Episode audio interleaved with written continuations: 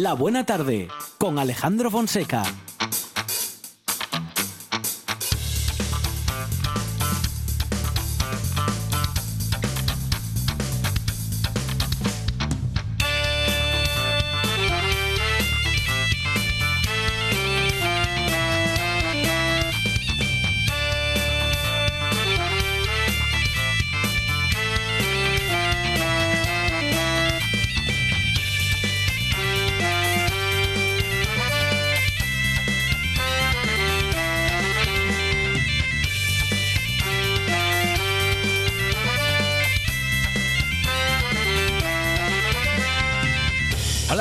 Buenas tardes. Programa especial en un día especial, una tarde marcada por la noche, un día en el que, mm, bueno, pues procuraremos ser una buena compañía para un día en el que hay muchas cosas que hacer.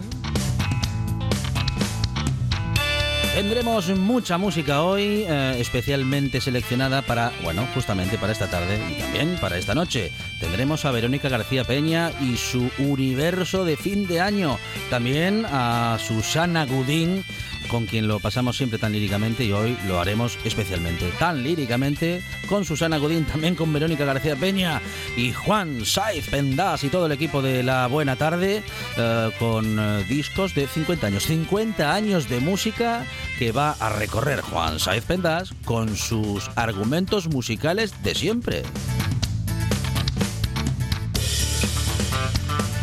Todo el equipo de la buena tarde preparado para hacerte pasar una buena tarde. Tenemos en la producción a Lucía Fernández y Sandra González. Más producción y cosas inexplicables de radio, Monchi Álvarez. Y en la puesta en el aire y hoy con participación especial, con sección especial para terminar el año, última hora del año a cargo de Juan Saiz Pendas.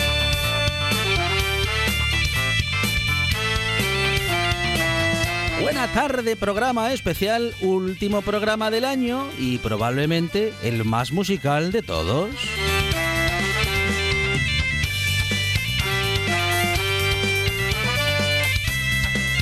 Una buena tarde realmente compatible con tu día. Una buena tarde que te acompañará hasta las 8 de la tarde, como todos los días.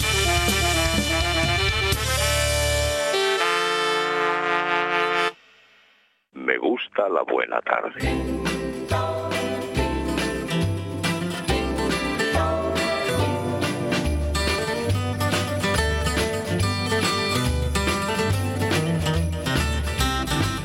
Have a holly jolly Christmas. It's the best time of the year. I don't know if there'll be snow, but have a cup of cheer. Christmas. And when you walk down the street, Bueno, lo dicho, una buena tarde muy musical, pero que en estos primeros minutos de programa tiene sobre todo el relato, el relato gastronómico de quienes más saben, buenos amigos y amigas de este programa, como Rafa Suárez Muñiz. Rafa, ¿qué tal? Buenas tardes. Muy buenas tardes, Alejandro. Y Cristina Suárez. Cristina, ¿qué tal? Bienvenida. Hola, ¿qué tal? Buenas bueno, tardes. Uh, la gitana, el rey, el rey, la gitana eh, son, uh, bueno, pues eh, las dos casas con las que Cristina, bueno, y familia, porque a veces, a ver, echa, echa, una mano, Rafa, de vez en cuando. En comer. Mm, Digamos más bien de relaciones sí. públicas que uh -huh. lo que es ahí en el Tajo. Exacto. Uh -huh. eh, que no es poco. Pero critica mucho. Sí, sí critica, ah, sí. critica, sí. Sí, sí. Pero pero bien, bien. Privado. Son críticas constructivas. Muy bien, muy bien. Sí. Pero eh, ahí, ahí, está. Vamos a ver. Son críticas constructivas. Sí. ¿Tiene buen paladar Rafa Suárez? Sí, yo creo que sí. Sí. Sí, sí. Él diferencia muy bien. Uh -huh. Aparte que le gusta el mundo sí. gastronómico, ah, conoce muchas cosas. Entonces, sí. Está muy bien. O sea, tiene un pico fino, vamos. Sí, muy fino. Muy bien. Rafa, ¿reconoces estas acusaciones? ¿Te haces cargo?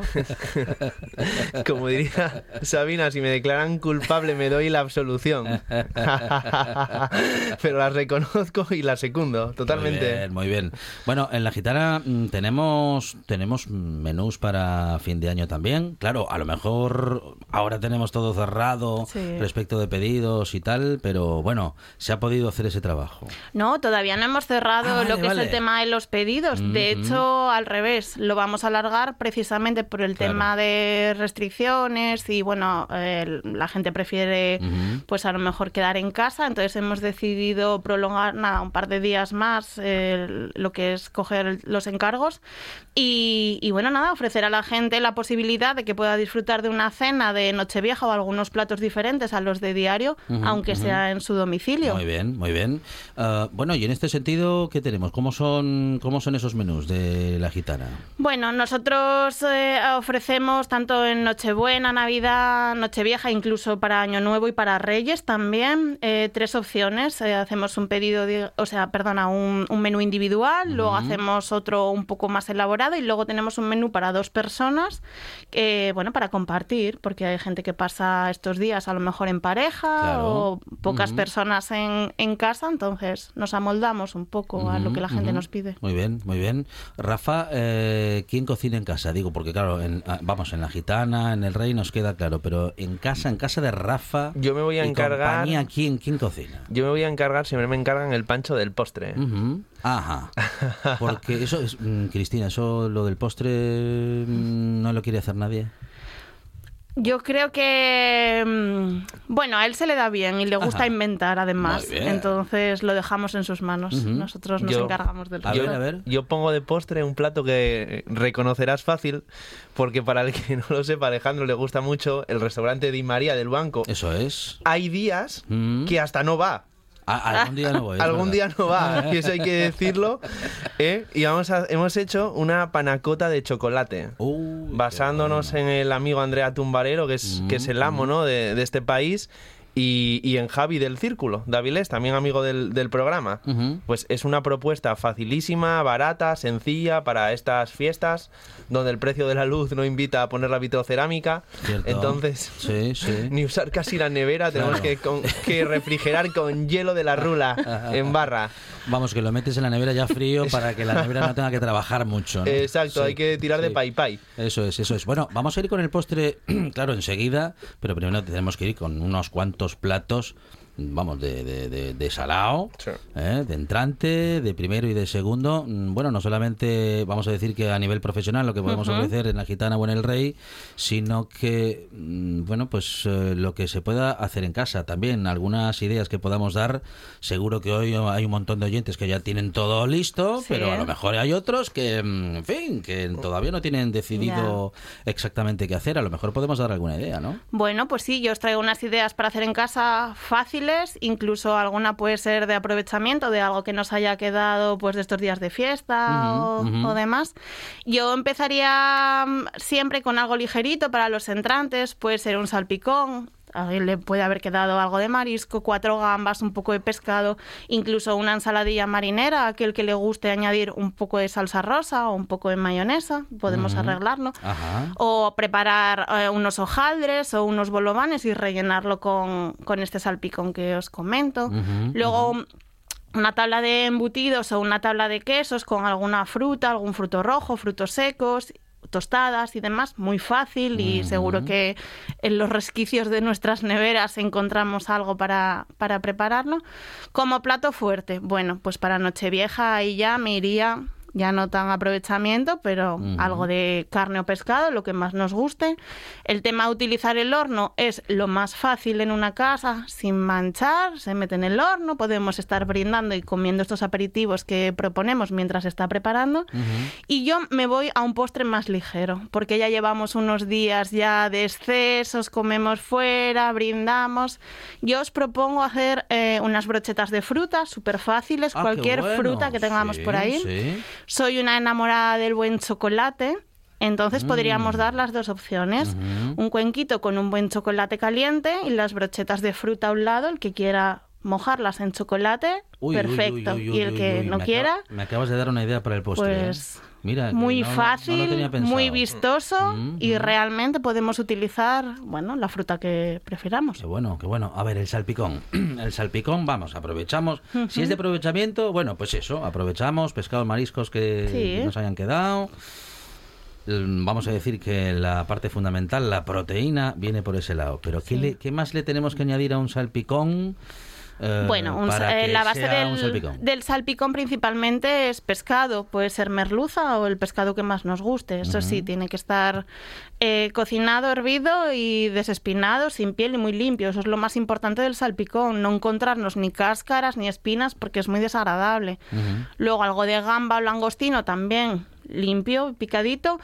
Yo le agregaría pulpo, unas rodajitas de pulpo porque queda muy vistoso. Y luego la vinagreta. Pues nada, pimiento rojo, pimiento verde, un poco de cebollita, sal, aceite, vinagre. Hay gente que le encanta con un poco de huevo cocido. Ajá. Eso ya es al gusto de cada uno. Vale, eh, mm, si, si- si le añado alcaparra, me, le, le cambia demasiado el sabor? Pues un poco de alcaparra picadita o un poco de pepinillo más bien agridulce, muy picadito, te va a dar un toque de crujiente rico que va a pegar con el vinagre porque va aderezado Claro. con una vinagreta y le das un puntito. Muy bien. Como digo, es en gustos, pero el toque crujiente merece la pena. Muy bien. Eh, has mencionado entre las salsas posibles la salsa rosa. Sí. Mm, ¿Cómo preparamos una buena salsa rosa? Porque claro, se puede preparar de aquella manera. Cogemos una mayonesa, cogemos un ketchup, que ya, que ya son dos salsas que de por sí, bueno, en fin, eh, son lo que son. Sí. La combinación parece agradable, pero eso no es una salsa rosa.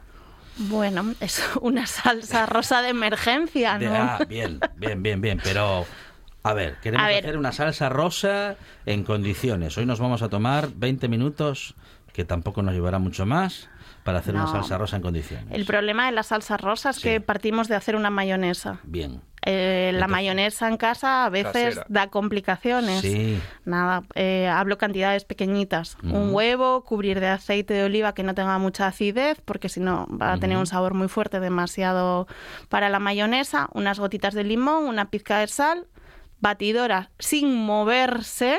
No se puede mover porque se corta. Sí. Cuando empieza a emulsionar ya podemos hacer algún pequeño movimiento. Un poco de salsa de tomate, dos, tres cucharadas, un chorro de brandy.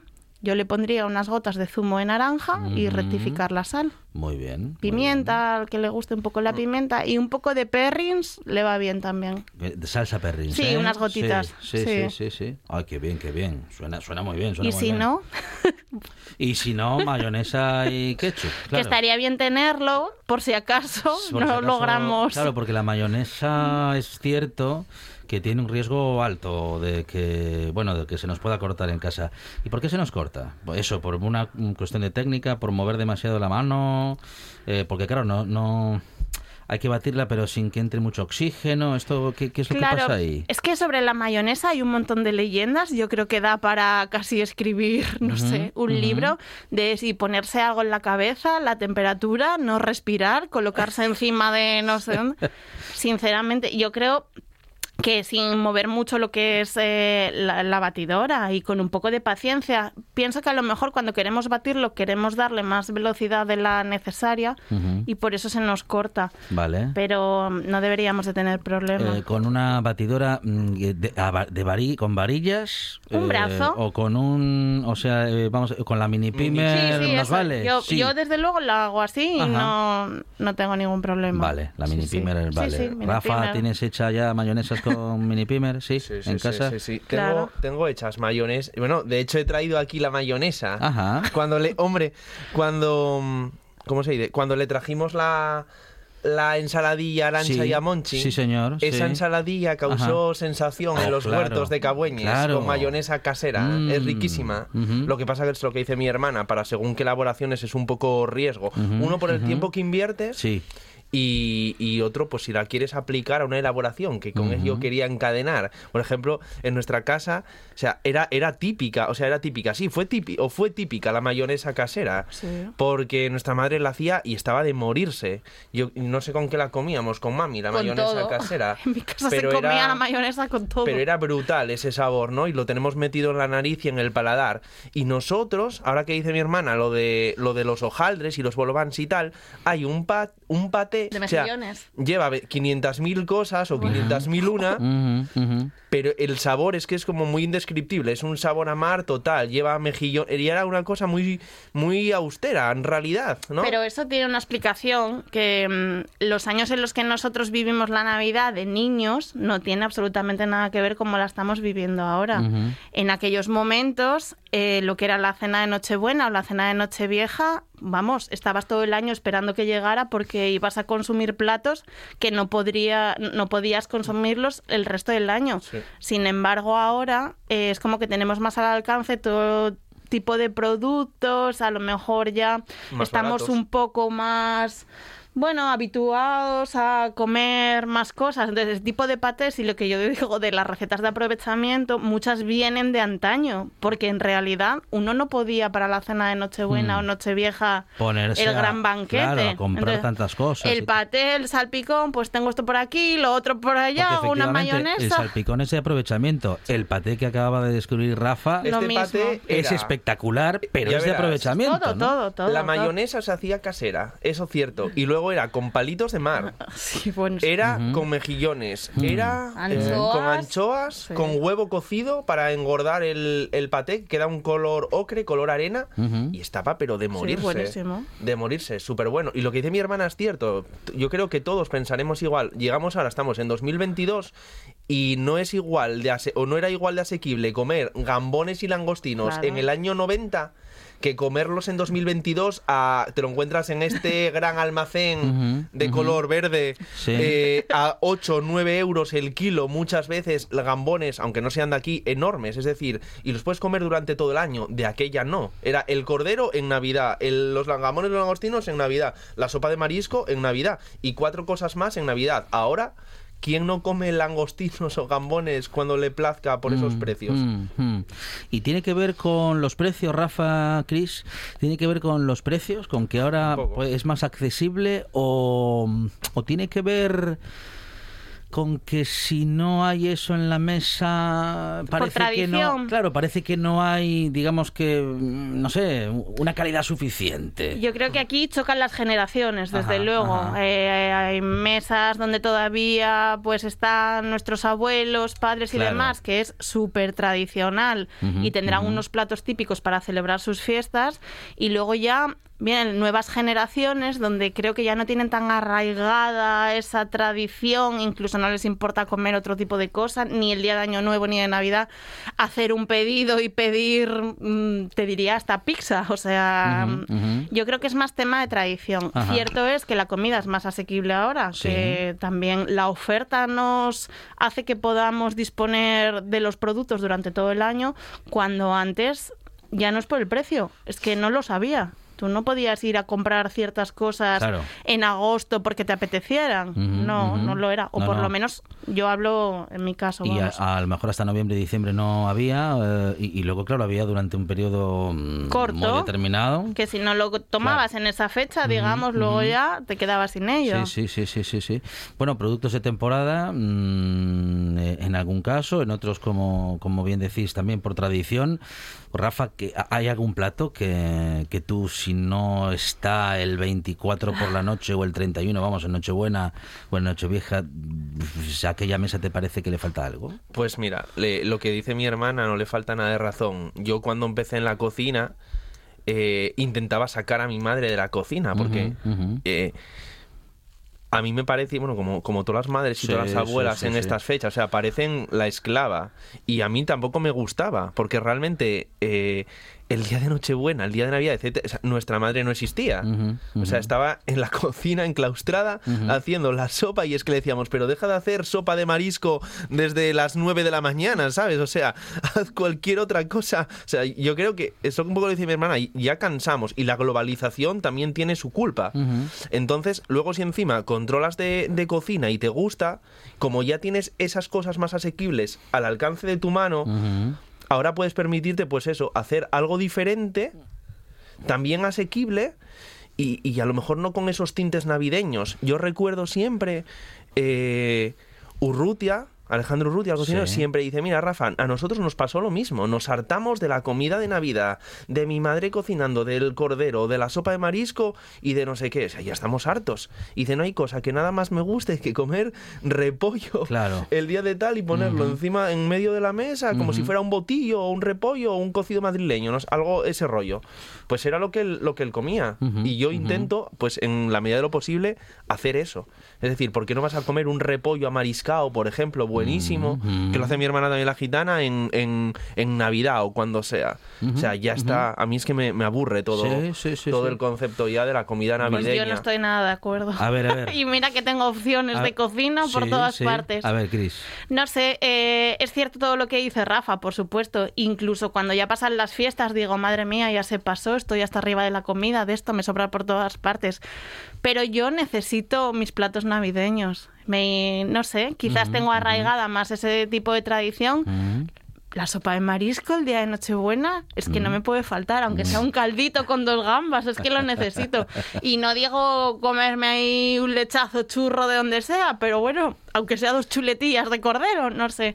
Creo que sí que tengo más arraigada mm, eh, lo que son los platos tradicionales de cada, fe- de cada fechas, porque hay otras fechas en las que también tengo otro tipo de platos que para mí son importantes, me van marcando como las pautas un poco de mi vida. Eh, Cena de Nochevieja y de, perdón, de Nochebuena y de Nochevieja, eh, digamos, respecto de la tradición, respecto de lo que estás diciendo, ay, no me puede faltar este plato, mm, ¿similar o no? ¿O lo de Nochebuena, eh, o No, sea, no, mariscos en similar. Nochebuena y... No, Nochevieja igual. Parecido, Parecido. parecido. Yo mm, a mí me encanta el tema de los entrantes. Eh, me parece, bueno, este año es- ya llevamos un tiempo que lo que es el tema social está un poco tocado, pero yo en una mesa me le doy muchísima, muchísima importancia a los aperitivos. Me parece que la relación que se hace mientras te tomas un vino, un cava, una caña, lo que sea, y estás picando, eso me gusta, lo que se siente. Yo defiendo mucho que con la comida no es solo llenar el estómago, sino que nosotros a través de la gastronomía tenemos que crear sensaciones a la gente. De hecho, yo eh, con los repartos y con los encargos y con la comida en el restaurante, a veces estoy nerviosísima, no porque vaya a fallar la comida, porque tenemos experiencia de sobra y además ponemos hincapié en todo lo que hacemos. Pero yo a veces pienso que puede haber una persona que incluso esté hasta ahorrando para poder juntarse con su familia para celebrar un cumpleaños, una cena de Navidad, una comida y poder estropear ese momento no es porque la carne esté más dura o menos dura, es porque igual no se han visto en tiempo, es porque se reúnen, es porque es una celebración. Entonces, para a mí sí que me marca mucho la comida en el tema tradicional, porque pienso que es más social digamos que nutricional, no sé cómo, si me entendéis lo que os Sí, quiero sí, decir. sí, perfectamente. Eso se llama, eh, eso se llama cocinar y pensar que cuando estamos cocinando, efectivamente estamos cocinando para gente. Claro, Y es que estamos no es creando solo momentos, caliento, ¿no? claro, Claro, es, claro, es lo que se crea en una mesa, es lo que se crea en una casa, es que venga o se reúna gente que no se ve, es celebrar un cumpleaños que igual... Yo no creo que todo el mundo tenga el alcance, aunque sean los langostinos de 8 euros. Hay gente que no lo tiene. Claro, Entonces, el día que le das algo especial, yo estoy feliz de que lo puedan disfrutar. y, y yo eso sí que lo defiendo mucho, ese tema de tradición. Bueno, eso se llama tener pasión por la cocina, Rafa, ¿eh? ¿A que sí? Sí, sí. Apego, sobre todo. ¿eh? Sí, sí, sí, sí, sí. ¿Cómo hacemos una buena sopa de marisco? Bueno, pues nada, sopa de marisco, aunque aquí hay varios temas, desde empezar la- esperando la cola de la pescadería.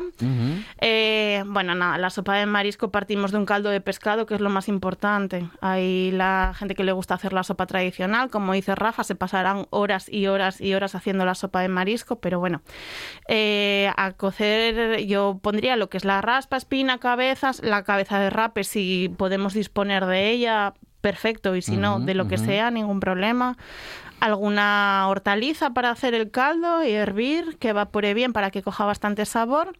Y luego hay gente que le gusta con trozo de pescado, pero lo mismo que decía con el salpicón, pues filete de pescado del pescado que utilicemos, merluza, derrape, bien desmenuzado y de marisco lo que nos guste. Yo creo que la nécora, la gamba y la almeja no puede faltar si, si disponemos.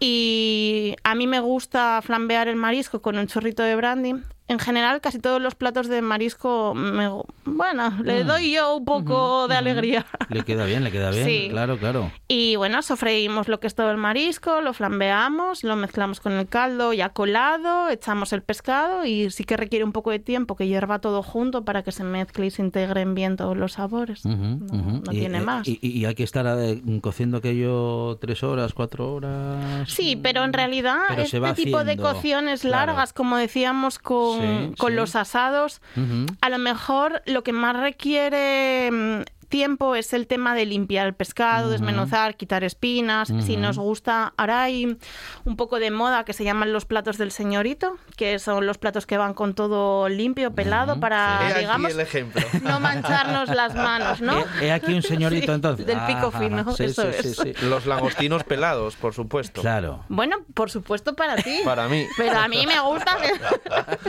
Yo soy, a ver, que me gusta la cabeza del langostino, que no me lo pelen, vamos.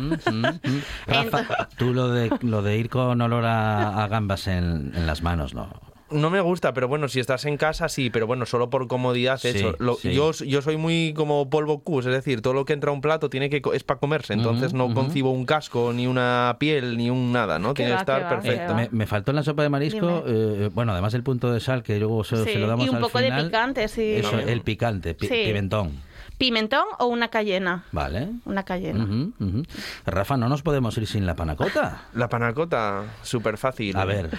Esto también va en función del tiempo que le queramos dedicar a la cocción de la nata. Yo, por ejemplo, la tengo unos 25 minutos cociendo.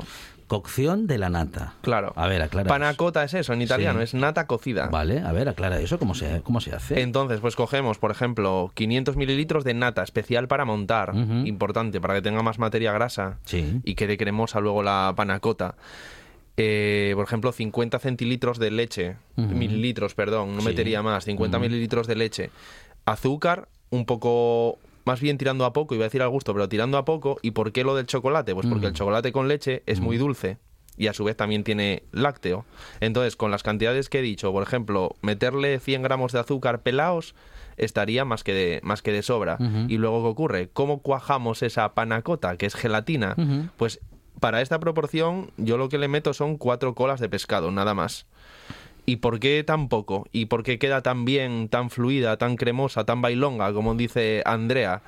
Pues porque lleva muy poca gelatina, evidentemente es más arriesgada conseguirla, aunque tenga esos 6, 8 horas de, refrigeración, pero el chocolate tiene una capacidad eh, por naturaleza estructurante ¿entiendes? Es un, es un aglutinador y tiene la capacidad de volver a cuajar y a solidificar por, esa, por esa capacidad estructurante que tiene. Entonces, ¿qué ocurre? Que si hacemos una panacota con chocolate, podemos reducir la gelatina arriesgar un pelín más, pero el chocolate en el momento que enfríe, como la mantequilla y solidifique, va a contribuir a, a esa, a esa capacidad espesante. Muy bien. Bueno, tenemos un montón de ideas para los menús. Mm. Tenemos esa panacota.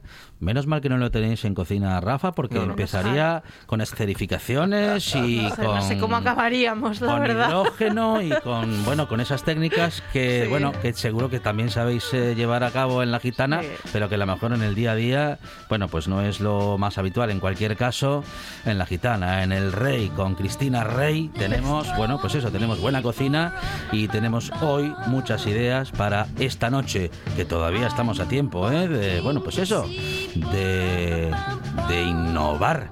Rafa, muchísimas gracias. Alejandro, muchas gracias. Un abrazo para todos y que no se atraganten con las uvas. eso es. Cristina, muchísimas gracias. Muchísimas gracias. Feliz año para todos. Llegamos a las noticias, tras lo cual esta buena tarde sigue. Atención, programa especial, todo preparado especialmente para hoy, 31 de diciembre.